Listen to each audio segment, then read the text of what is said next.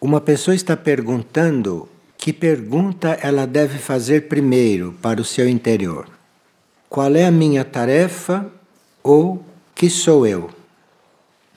Ambas as perguntas são fundamentais, não? E nós teríamos que estar perguntando que sou eu e qual é a minha tarefa.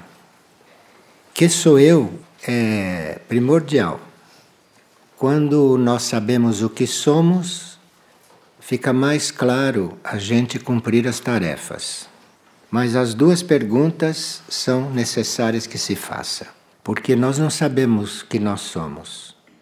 Nós sabemos quem nós somos, quer dizer, eu sou José, o outro é Arthur, o outro é Maria, quem sou. Mas o que somos ninguém sabe, porque nós não somos esses nomes, nós não somos um nome, não somos uma pessoa.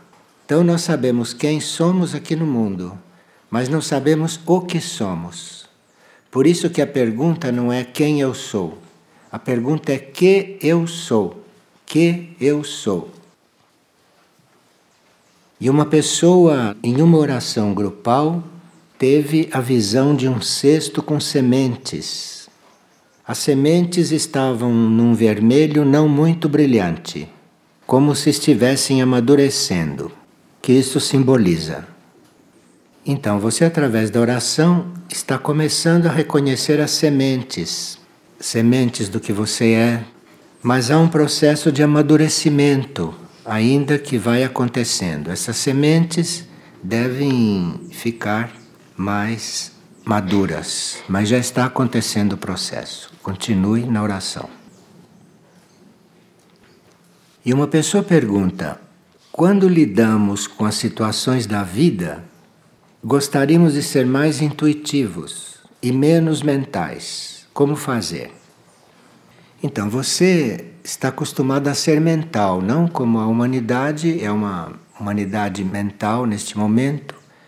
Agora, para nós nos tornarmos intuitivos, a intuição está além da mente. A intuição não é mente, a intuição é outro nível. Para nós nos tornarmos intuitivos, é preciso que a gente treine a intuição. Isto é, antes de decidir alguma coisa, você não resolva logo. Você pergunte para o seu nível intuitivo como deve ser resolvido. Você tem que solicitar o nível intuitivo. Você tem que perguntar o que fazer, como fazer, não para sua mente. Mande esta pergunta para mais acima, mande esta pergunta para a intuição. Isto é, quando se pergunta uma coisa, em geral nós já temos a resposta pronta. A mente faz a pergunta porque a mente é muito. A mente não é muito verdadeira. Então ela finge que está fazendo a pergunta, mas ela já tem a resposta. Por isso é que do alto não vem muitas respostas, porque eles sabem que nós já temos a resposta pronta. Que nós que estamos buscando é uma confirmação daquilo que entenderam? Então, quando se faz uma pergunta, para se ter resposta do alto, do mundo intuitivo, é preciso que a gente não tenha a resposta pronta no bolso e que a gente não esteja fingindo que está querendo a resposta, mas está querendo uma confirmação. O que a gente vai fazer mesmo é o que quer. Essa que é a história. Então, por isso que pergunto e não recebe resposta alguma, porque é assim. Então você tem que decidir, antes de resolver as coisas, perguntar para o seu nível intuitivo como deve ser, mas sem ter já a resposta no bolso, sem ter já a sua resposta. Senão, o nível intuitivo é sábio, não vai responder. Para quê? Agora, é preciso estar fazendo esta pergunta honestamente, não é? sem já ter a resposta que a gente quer e que a gente vai fazer pode começar um relacionamento com a intuição. E o canal pode ainda não estar pronto, mas você insista. Insista e só resolva por você se vê que não vem mesmo a resposta. Às vezes a resposta não vem imediatamente. Às vezes a resposta vem depois de um tempo. E é preciso treinar esta relação. Preciso treinar. Porque estando treinado e ficando Feito este canal com o nível intuitivo, com o tempo você não precisa nem mais perguntar. Quando tem alguma coisa para resolver, desce a solução e a resposta. Desce sozinho. Mas aí precisa que você abra o caminho. E não se iluda de continuar usando a mente para resolver as coisas, porque a mente pode falhar ou quase sempre falha. O nível intuitivo nunca falha. E uma pessoa, quando fecha os olhos para fazer os seus exercícios e tudo isto, ela começa a ver rostos de distintas raças e de desconhecidos. E isso se intensifica muito quando ela está em oração. E aqui também quando ela está mantralizando. E que ela sempre manda luz para esses rostos que aparecem. Mas às vezes ela tem que abrir os olhos para não continuar vendo porque eles são muito fortes. O que significa tudo isto? Então, você envia luz ou faz o sinal da cruz mentalmente sobre aquilo que está vendo, que tudo desaparece e não fique preocupada. Pacientemente, todas as vezes que aparecer, você envia luz, sinal da cruz, não fique impaciente e é preciso não se impressionar com estas forças, porque estas forças são muito debochadas.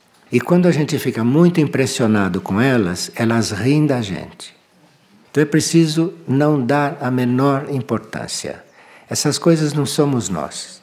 Essas coisas são as forças que circulam por aí e que querem encontrar algum canal para elas se manifestarem. E uma pessoa diz que por mais que ela pense na alma, que pense na mônada, que peça a luz, não é? ela continua separada dos seus planos superiores. Então você pode procurar o caderno de mantras de Figueira e mantralizar. Você escolhe um horário, diariamente ou duas vezes por dia, ou conforme o caso, até três vezes por dia, sempre no mesmo horário. E você fica mantralizando algum tempo. É importante que haja um horário no princípio, porque aí você disciplina o seu corpo a fazer isto. Então escolhe um horário, uma vez por dia, duas vezes por dia ou três vezes por dia, conforme o caso, e mantenha esse horário. Isso deve ser prioridade. E uma pessoa diz que compreendeu muito bem o que é a redenção, mas que ela não consegue compreender o que é a misericórdia. Se você não consegue compreender o que é misericórdia, peça misericórdia para você compreender. Peça, por misericórdia, me faça compreender. E observe o que acontece. Às vezes nós estamos pedindo misericórdia para uma coisa que realmente não estamos tão necessitadas. Mas se isso está te tocando, você, por misericórdia, que eu compreenda, bem humildemente. A misericórdia vem do cosmos. Então você pede por misericórdia, sabendo que você está perguntando lá para o alto. E uma pessoa diz que uma jovem, todas as vezes que está fazendo o seu caminho espiritual, à medida que se aprofunda, ela começa a chorar muito. E ela tem uma grande compaixão desta jovem. Então, você convide esta jovem a orar com você. Orem juntas. Somando as forças, pode acontecer algo mais efetivo. Agora, se ela não quiser, não insista. Uma pessoa pergunta se um ser encarnado atualmente na raça branca pode ter tido encarnações como ser indígena. E se ele teve encarnações como ser indígena, se ele traz esta consciência consigo. Nós podemos não ter consciência da encarnação que tivemos, mas todas as experiências que tivemos nas encarnações passadas já estão sintetizadas dentro de nós. Então eu posso não ter lembrança de que tive uma encarnação indígena, mas na minha consciência deve ter uma contribuição desta encarnação indígena, deve ter uma contribuição daquilo que eu vivi nesta encarnação. Pela lei da hereditariedade, nós, cada vez que nascemos, faz uma nova mistura né, dos códigos genéticos dos pais e tudo. Faz uma mistura muito grande, então as encarnações passadas não ficam muito nítidas. Mas mesmo que não sejam nítidas, mesmo que a gente não as conheça, aquilo que nós fizemos de positivo, que desenvolvemos de positivo, tudo fica dentro do corpo causal. Tudo vai para o corpo da alma. E isto vai amadurecendo o corpo da alma, vai fazendo com que o corpo da alma evolua. Agora, tudo que fizemos de negativo entra na conta kármica, mas não entra dentro da alma, fica na periferia, fica rodando em volta da alma. E, portanto, rodando em volta da alma, fica sugerindo à alma que repita aquelas experiências negativas. Então é preciso que a gente esteja sempre no centro da alma e não rodeando a alma, porque rodeando ali está tudo que é negativo quer entrar. E uma pessoa diz que lhe foi ofertado uma tarefa de colaborar com uma aldeia indígena. E ela está em dúvida se deve ir para lá, porque eles se alimentam basicamente de peixes, porque outros alimentos são escassos, e ela gostaria de não estar se alimentando de peixes. Hoje, mais do que nunca, nós teríamos que perguntar ao nosso eu interno onde devemos estar, para onde devemos ir. Então não é uma outra pessoa que vai dizer para você se você deve ir para lá ou não porque comem peixe. É o seu eu superior que vai lhe responder isto. Porque se você tiver que ir para lá para fazer uma tarefa real, você não vai morrer se comer peixe com eles se for real a tarefa. Agora, se você for para lá por uma ilusão sua, aí sim, aí o peixe pode te intoxicar se você não está habituada a comer cadáveres de animais. Mais do que nunca hoje, trata-se de nós estarmos no local correto. Porque com a transição planetária, há lugares que vão passar pela transição de forma mais violenta do que outros lugares. Todos vão passar pela transição mas há uma diferença de grau nessa transição. Então, nós precisamos ter a pergunta onde devo estar. Não por causa da transição planetária. Nós deveríamos ter sempre essa pergunta. É que vamos de um lugar para outro sem perguntar nada. Mas nós devemos perguntar sempre. E principalmente se vamos para um lugar. Aí que tem que perguntar: devo ir para lá? E se deve, quer dizer que tudo o que acontece lá vai fazer parte da sua experiência. Então não vai de deixar de colaborar com uma comunidade indígena porque eles comem peixe. Isso não é motivo. O motivo é você dever estar lá ou não. Isso quem pode te responder é teu eu superior. E uma pessoa está fazendo uma pergunta a respeito de quando os colonizadores chegaram no Brasil. Eu não digo descoberta do Brasil porque o Brasil eles estavam cansados de saber que o Brasil existia e não houve nenhum descobrimento do Brasil por eles. Mas a história, como é contada, é uma armação. Toda essa história oficial das coisas do mundo, dos países, tudo é uma armação de nações e de interesses que foram feitas ah, através dos séculos, a começar pelos próprios colonizadores. E toda essa história é mais incompreensão do que realidade. Porque é impossível nós estarmos conhecendo a história sem visão interna. Só com deduções e pesquisas em documentos nós vamos conhecer coisa alguma. Para conhecer realmente uma história, não é pelos documentos, é pela visão interna. Para começar, isto aqui nunca foi descoberto para os europeus, porque já existia, era mais do que conhecido. Outros já tinham estado aqui, muito antes deles, de forma que era muito conhecido. E toda essa história é uma falsidade. E se existe raça humana em outros pontos além da Terra? Sim. Onde quer que exista raça humana, em planetas, em qualquer lugar do cosmos, raças humanas físicas ou raças humanas não físicas, né? Cada planeta é uma escola. Há raças que não são físicas e que, portanto, podem estar em planetas físicos, mas elas não serem físicas. Você pode ver, por exemplo, Júpiter, e aqui os cientistas podem criar um telescópio que diga: não, lá não tem ninguém. É sinal que os jupiterianos não estão no plano físico. Mas os cientistas não acreditam porque só acreditam naquilo que vem, então fica assim.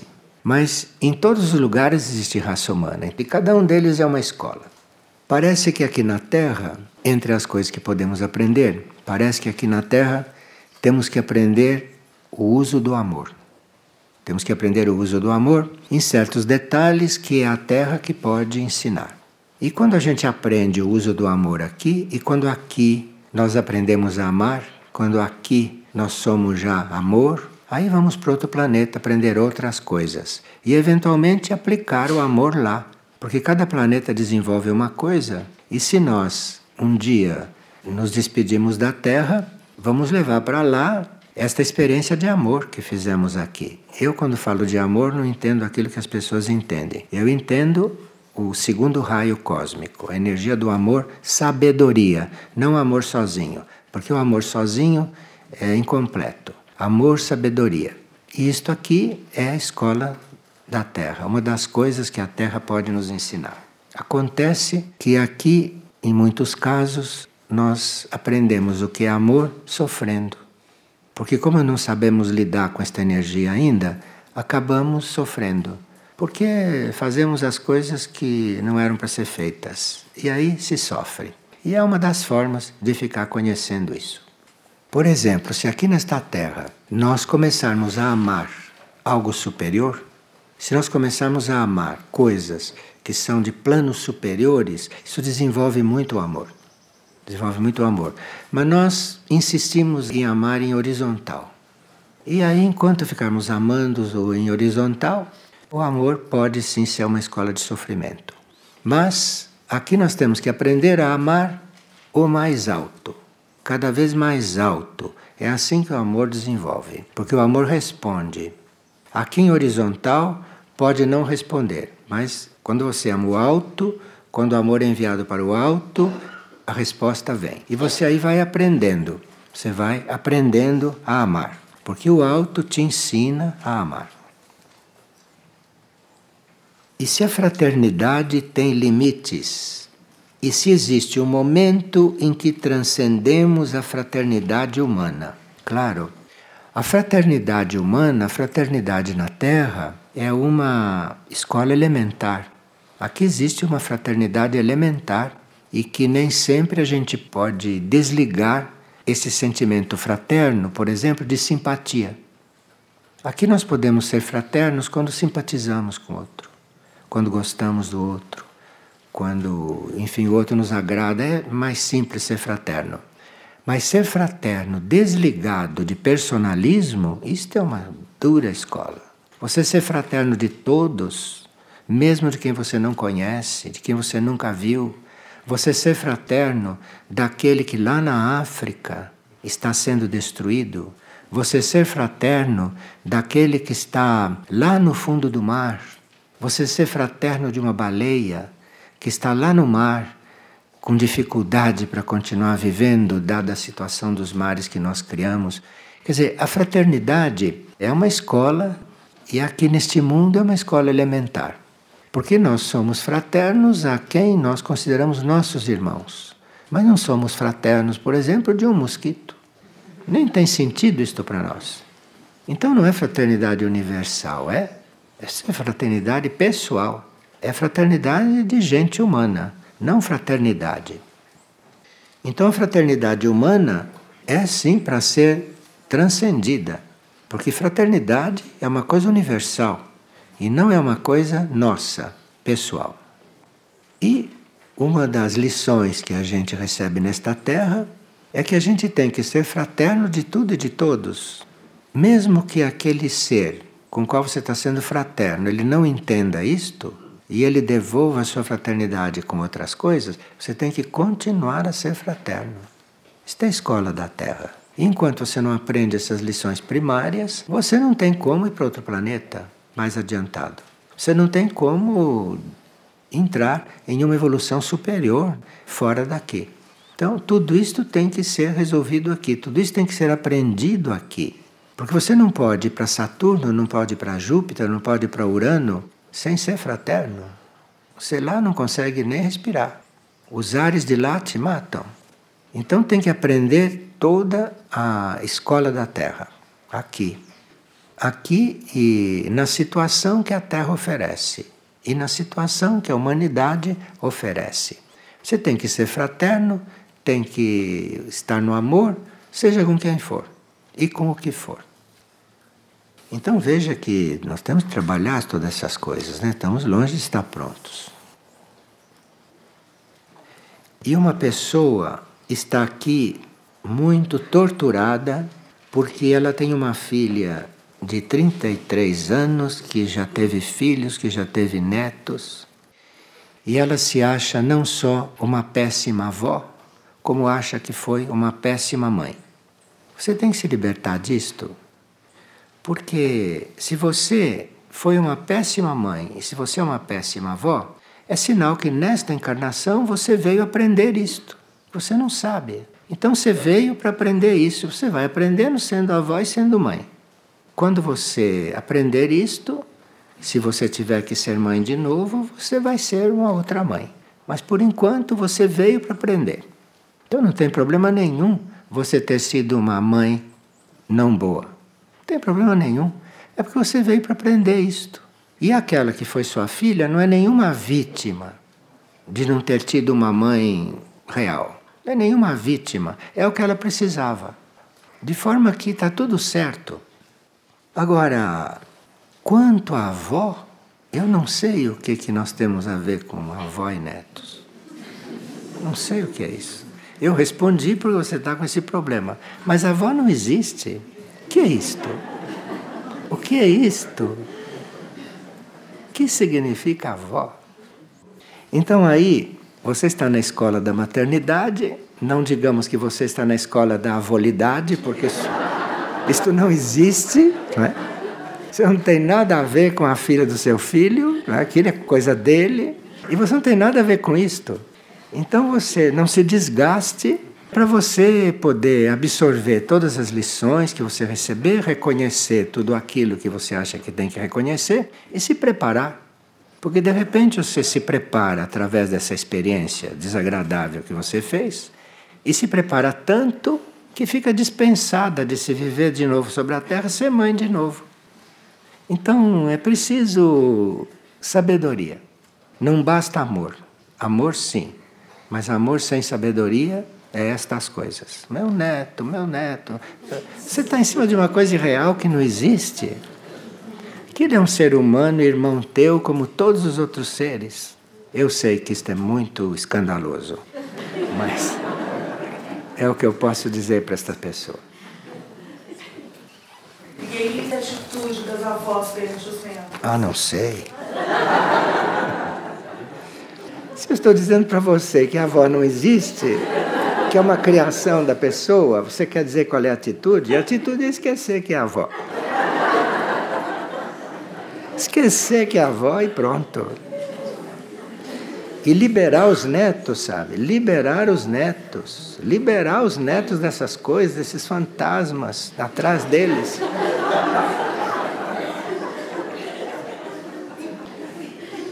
Olha, eu estou falando com muita liberdade porque nesta encarnação eu não conheci meus avós. Eles já tinham todos desencarnado quando eu encarnei. De forma que eu não sei o que é ter avô nem o que é ter avó. Estou falando inconscientemente, porque nunca passei por isso, de ter sido neto. E se nós podemos falar algo sobre as energias sexuais? As energias sexuais são para a reprodução da espécie. Todo o resto que se faz com ela é fora de lei. Energia sexual foi feita para a reprodução da espécie. E esta mesma pessoa pergunta se ato sexual atrapalha a nossa iluminação. Se você veio para reproduzir a espécie, então as suas relações sexuais para reproduzir a espécie não vai te atrapalhar em nada. Agora, se você vai usar isto quando você não veio para reproduzir a espécie, aí atrapalha sim a iluminação. Atrapalha. E tudo isso que você faz com sexo, além de reproduzir a espécie quando você tem que reproduzir, tudo isto vai em detrimento da sua evolução espiritual e da sua iluminação. É que nós não temos ideia do tempo real. Então, no tempo real, tudo é muito importante. Aqui não é tanto, porque aqui a gente acostuma com a normalidade errada e para nós é um absurdo dizer isto é só para reproduzir a espécie. E se você não veio para reproduzir a espécie, não tem nada a ver com isto. Isso soa como um absurdo, mas a humanidade ainda está nesse ponto. Então aí, esta energia, se não é usada para reproduzir a espécie, esta energia sobe pela coluna. Então ela sobe pela coluna e vai desenvolver na cabeça, vai desenvolver os centros da cabeça que funcionam muito pouco nesta humanidade, porque gastam energia lá embaixo. Então não tem energia para fazer ampliação dos centros da cabeça. Porque essa energia vai subindo, vai sendo transformada, transmutada, e quando ela chega na cabeça, ela promove muitas ampliações. Então, como a gente não tem ideia do que seria se a energia tivesse na cabeça, porque a gente nunca experimentou, a gente não tem ideia do quanto nós restringimos a nossa compreensão interior. Não temos ideia, porque nunca experimentamos. E achamos que aquilo que a gente compreende já está bem. Não está, não. Toda energia sexual que foi gasta já devia ter estado lá, ampliado aquilo, e hoje você estaria com uma outra compreensão. Você estaria hoje apto a compreender até coisas do cosmos Coisa que aqui, coisas do cosmos, é ficção científica para nós. Claro, esta energia foi toda mandada fora lá para baixo e não subiu para a cabeça, então nós temos uma cabeça normal. Temos uma cabeça como de todo mundo. Não houve uma ampliação nesses centros da cabeça. Então, isto não fica imperceptível, porque ninguém sabia como seria se isto tivesse subido. Para nós está muito bom, porque nós achamos que já compreendemos as coisas o suficiente. Nós não compreendemos nem 10% do que podíamos estar compreendendo. Mas isso para nós diz pouco. E quando a energia sexual é usada para procriar, aquilo é um serviço. É um serviço você criar um corpo físico para uma alma que tem que encarnar. Isso é um serviço. Isso não tem nada a ver com outras coisas. Isso é um serviço. Então nós estamos completamente fora de caminho com esse assunto e por isso não chegamos a compreender certas coisas universais e cósmicas. Compreendemos no máximo aquilo que é planetário. Esse é o resultado. Uma pessoa sonhou que estava sentada na praia e passava a mão na cabeça e aí caíam os cabelos. E ela passou a mão várias vezes na cabeça e caíram todos os cabelos. Então, parece que está demonstrando que você precisa ter ideias mais positivas e que deve ir afastando as ideias negativas. Na maioria das pessoas há muitas ideias negativas e outras positivas, e elas vão convivendo com isso. Mas tem um certo momento que ideias negativas são prejudiciais. Isto que ela viu que ela passava a mão e os cabelos caíam. Isso é excesso de ideias negativas. Precisa cuidar das ideias, de controlar as ideias. E uma pessoa sonhou que segurava uma criança pequena nos braços. E de repente ela perdeu as forças dos braços e a criança caiu com a cabeça no chão. Isso ela já sonhou algumas vezes. E uma das últimas vezes, isto para ela foi como um pesadelo. A criança, o bebê, simboliza novos aspectos, aspectos recém-nascidos em você.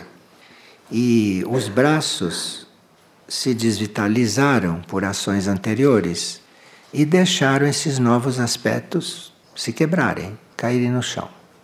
Então você não está conseguindo compreender e amparar, amparar seus braços, não como estava no sonho. Você não está conseguindo amparar os novos aspectos que estão surgindo na sua personalidade. Você está deixando cair.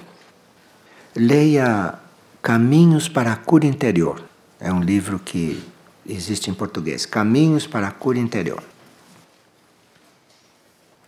A pessoa gostaria de saber a respeito do acidente ocorrido com o grupo de mineiros no Chile, que estão soterrados 33 pessoas. Bom, nós já temos muitos sinais que estamos explorando indevidamente o planeta. Mas como nós não compreendemos, a uma certa altura começam a acontecer acidentes, desastres, que a imprensa divulga quando interessa. E grande parte destas coisas não se divulga. Por exemplo, o que acontece com submarinos que são tripulados por, por, homens, não se sabe o que pode acontecer com essas coisas lá no fundo do mar. E acontece, mas não se publica, porque eles precisam de marinheiros.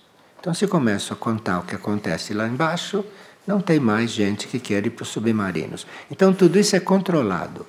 E é interessante que se desmoralize um país como o Chile, então isso aí fica nas primeiras páginas dos jornais. Mas isso tudo, para nós, é sinal que estamos explorando indevidamente o planeta. E alguém tem que pagar por isso, para que a gente compreenda. E vamos ver se, além dessa experiência, se vamos compreender mais alguma coisa. Parece que não. Porque há certas coisas que nós não temos que tirar do interior da Terra. Por exemplo, petróleo é uma coisa com que a gente não devia estar mexendo. Então, esses incidentes que existem nessas operações são retornos kármicos. O petróleo, por exemplo, é algo que está lá no centro da Terra em processo. O petróleo não está pronto. Aquilo é um processo que atualmente é o petróleo. Mas se aquilo for deixado em paz, aquilo vai continuar o seu processo e vai dar uma coisa muito importante para depois da purificação do planeta atuar. Então nós estamos retirando uma coisa prematuramente e que estamos roubando, furtando da Terra, da humanidade da superfície, depois que o planeta for purificado. E não sabemos se aquilo vai ser retirado, porque há muitas coisas no centro da Terra que estão lá não para ser retiradas, mas estão lá para irradiar para o planeta. O petróleo vai chegar num ponto que vai ser algo irradiador para o planeta todo. E nós estamos usando isso para andar de carro e para outras coisas piores. Então, nós precisaríamos estar um pouco mais atentos ao livro da vida, o que a vida está nos mostrando. Pessoa diz: o destino é como estarmos sempre em uma encruzilhada onde há sempre dois caminhos. Quando optamos por um deles, aí se abre uma nova encruzilhada com mais duas alternativas. Então, nós temos nós não temos o livre-arbítrio. A humanidade, antes de encarnar, pediu o livre-arbítrio. Perguntaram: vocês querem livre-arbítrio ou querem seguir a vontade da lei? Não, nós queremos o livre-arbítrio. Aí recebemos o livre-arbítrio, está aí. Porque se tivéssemos escolhido seguir a vontade da lei, nós estaríamos mais aqui. Mas com livre-arbítrio ainda estamos aqui. Há milhões e milhões de anos ainda estamos aqui. Então, existe sim um destino básico, que é formado pelas aprendizagens ou pelos pagamentos de dívidas que temos que viver, coisas de encarnações passadas. Então, isto vem no destino básico, que é aquele que nos cabe viver compulsoriamente. Agora, à medida que vivemos, vamos construindo o destino. O destino não é só o destino básico. Você vem com o destino básico e cabe você ir vivendo. Mas desde o momento que você começa a viver, você está construindo o destino.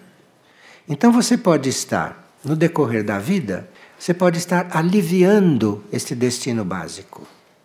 Ou pode estar agravando este destino básico ou pode estar cumprindo o destino básico e criando um novo destino com as suas ações, porque aqui neste planeta existe a lei de causa e efeito. Todas as suas ações criam karma.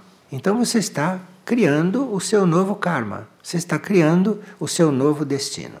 Agora, o básico cabe a nós cumpri-lo. E nós que não temos a energia sexual lá na cabeça não compreendemos né, certas coisas. Não compreendemos, achamos estranho, achamos injustiça, queremos compreender o que não podemos e tudo mais. Mas esse destino básico pode ser sim mudado se nós o mudamos. Mas em geral nós o vamos cumprindo, porque está aí para ser cumprido. E se Deus e o eu interno podem ser consideradas as mesmas entidades. Sim, há alguém que considere o seu eu interno como seu Deus, como Deus. Quer dizer, o eu interno não é aquele único que está lá na, no cosmos. O eu interno é o seu Deus. O seu eu interno é aquele que você tem que seguir. É o seu eu interno que você tem que perguntar as coisas e é do seu eu interno que você deve esperar as respostas e as explicações. Então, para muitos, o eu interno é o Deus. Agora, para outros, o Deus está no outro plano. Depende da compreensão do indivíduo e do tipo de experiência que ele está fazendo. Então, o fato de nós não termos uma ligação forte e uma apreciação específica por uma hierarquia pode ser um sinal negativo no caminho espiritual se nós buscamos uma aproximação com a hierarquia, nós estamos buscando uma compreensão maior. Agora, se a gente não tem uma compreensão específica de alguma hierarquia, isto não é um sinal negativo. É sinal que nós não estamos maduros para ter isto. É sinal de que isto não nos interessou e nós precisamos criar este interesse e precisamos criar esta relação. A hierarquia não pode nos invadir. Nós é que temos que aspirar a estarmos em um outro grau de hierarquia. Porque o ser humano faz parte da hierarquia.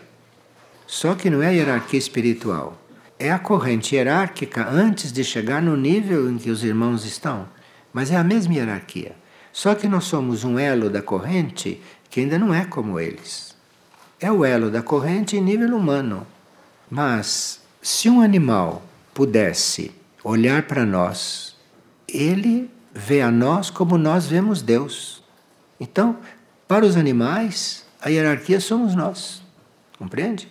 Para nós, a hierarquia são aqueles que estão lá no alto, que já passaram pelo nosso estágio e que estão no outro estágio. Para os animais, a hierarquia somos nós, porque eles ainda não têm compreensão a respeito do que está além de nós. Os animais podem compreender nós, que somos para eles deuses. Imagine que desilusão eles passam. Que somos para eles deuses. Isto faz parte do processo kármico deles ter a humanidade como deuses. Processo kármico deles que eles têm que cumprir. Isso devia aumentar um pouquinho mais a nossa responsabilidade para com os animais.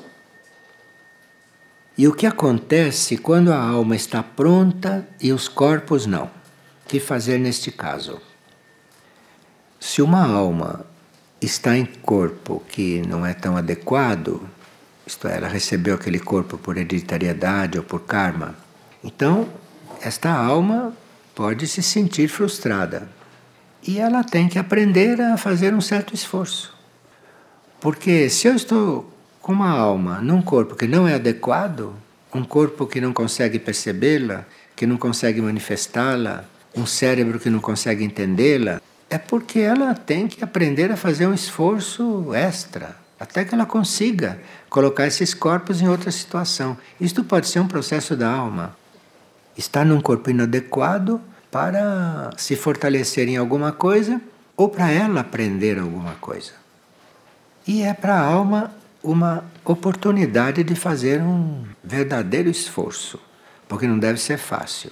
Você está num corpo que não é adequado para aquilo que você veio fazer na vida. É uma grande prova para a alma e uma oportunidade dela se adaptar e dela conseguir fazer as coisas sem facilidades. É um processo da alma. Nós lidamos só com o processo da personalidade. Nós só cuidamos do ego humano e da personalidade humana das pessoas. Nós não temos ideia do processo da nossa própria alma. Porque se nós nos interessássemos pela nossa vida interior, nós começaríamos a compreender o processo da nossa alma e aí ajudá-la, e aí colaborar com ela. E não fazê-la ser tão provada aqui. Porque tem almas que são provadas aqui em certas encarnações. A alma, essa alma não pode ter para vir no corpo inadequado? A alma só pode organizar a sua encarnação completamente quando ela é muito evoluída. Porque uma alma, se entra numa encarnação aqui, ela entra na lei kármica, na lei kármica material. Então, o karma material tem os seus regedores. Então você pede uma coisa e pode perturbar um pouco o conjunto das suas vidas. Mas às vezes você pode pedir uma coisa e ser contentada para você aprender que pediu errado.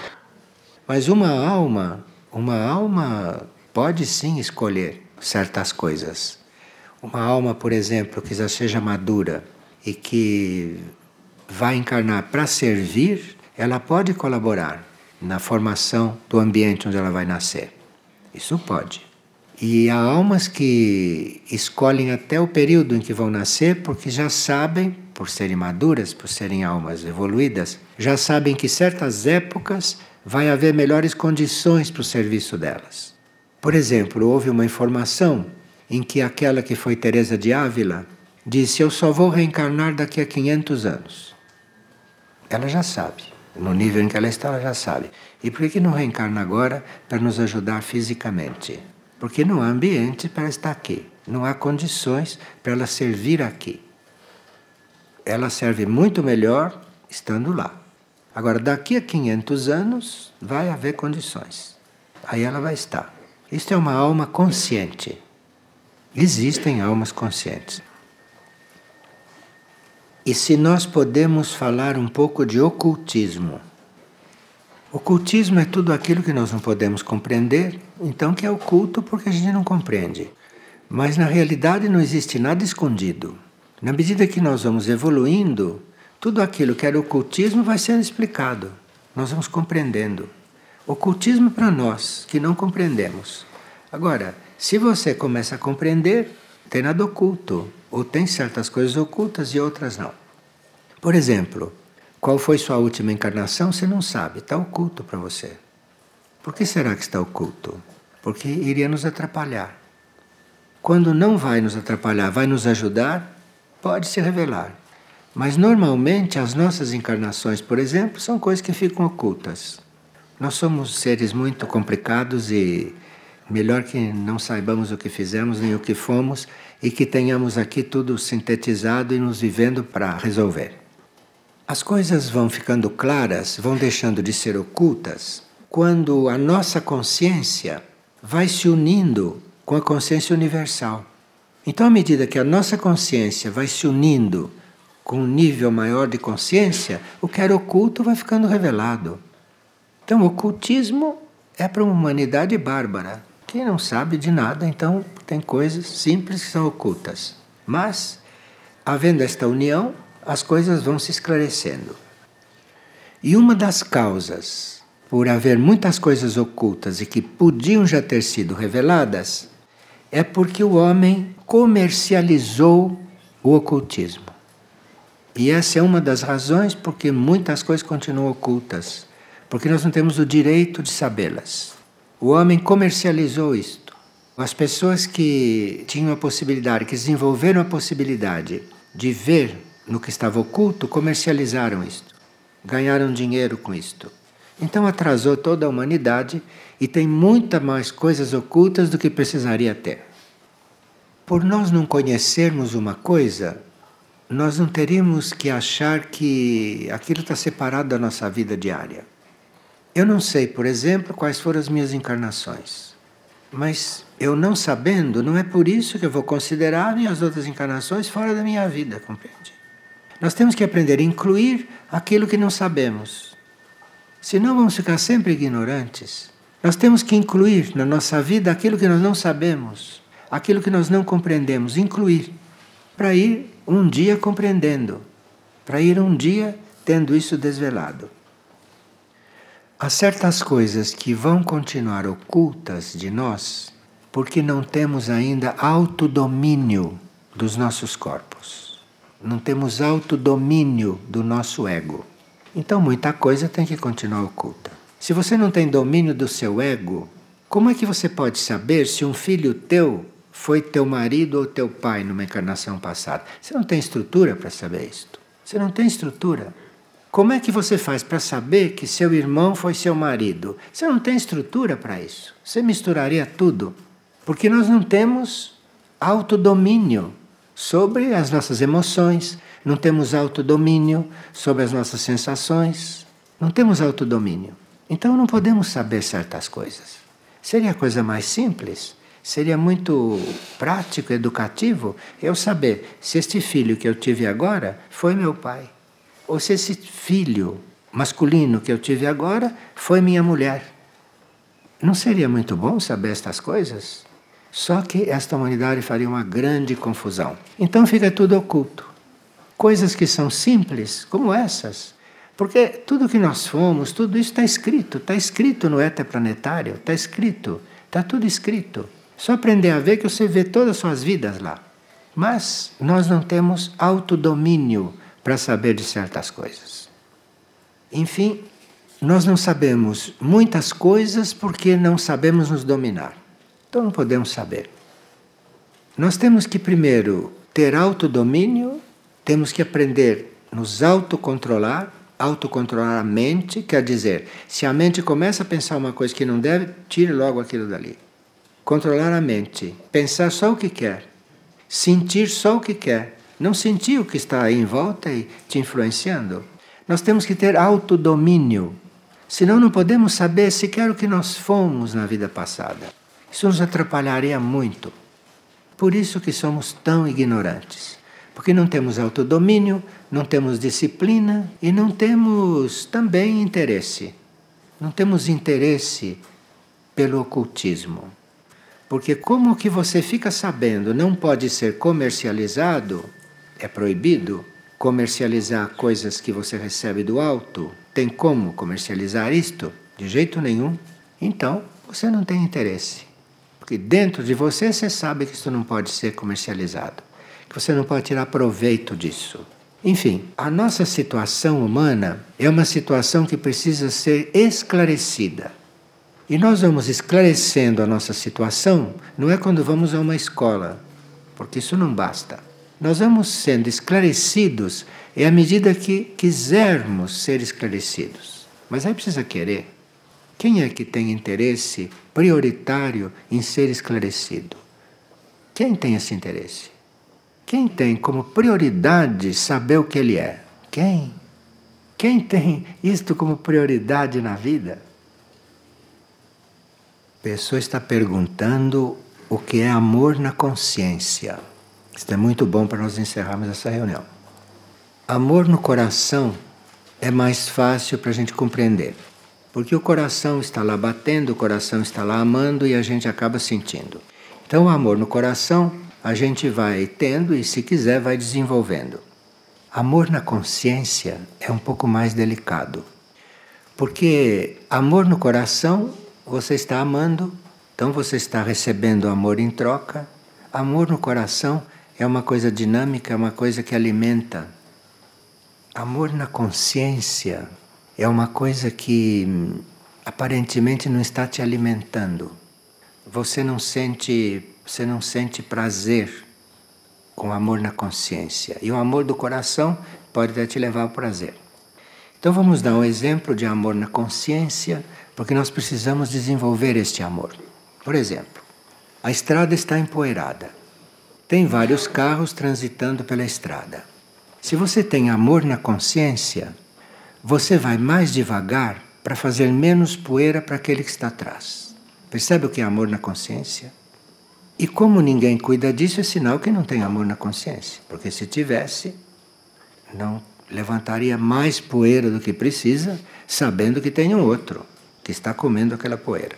Isso é um exemplo de amor na consciência que, em geral, não temos. Muito raro, muito raro. Que alguém, por exemplo, ultrapasse um outro em marcha lenta para que ele não fique cheio de pó. Muito raro. Isto é amor na consciência.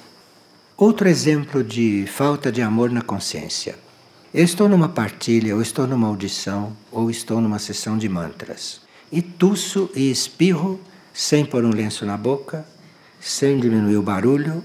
Eu espirro e tuço como se os outros não existissem. Isto é falta de amor na consciência. Não é que a gente não possa tossir nem espirrar.